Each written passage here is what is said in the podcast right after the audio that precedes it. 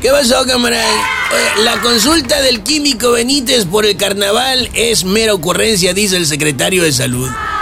Es lo que pasa cuando el líder de este país se presta para consultas patitos para lo que sea. Oigan, el SAT arremanga a Electra. La empresa de Salinas Pliego se había amparado ante organismos internacionales.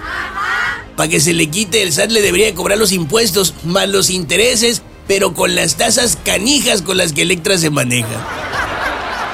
Oye, Panamá no está de acuerdo con el embajador propuesto por México. ¿De quién se trata? Pues se trata del pedacito de hígado llamado Pedro Salmerón.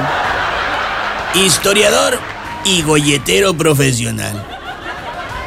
Ahí sale en el canal del gourmet pidiendo comida gratis a los indígenas y a la gente campesina.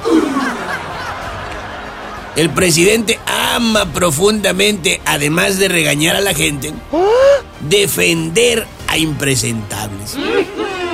Ah, pero si estos impresentables son además señalados por acoso o abuso sexual, más ganas le echa su defensa.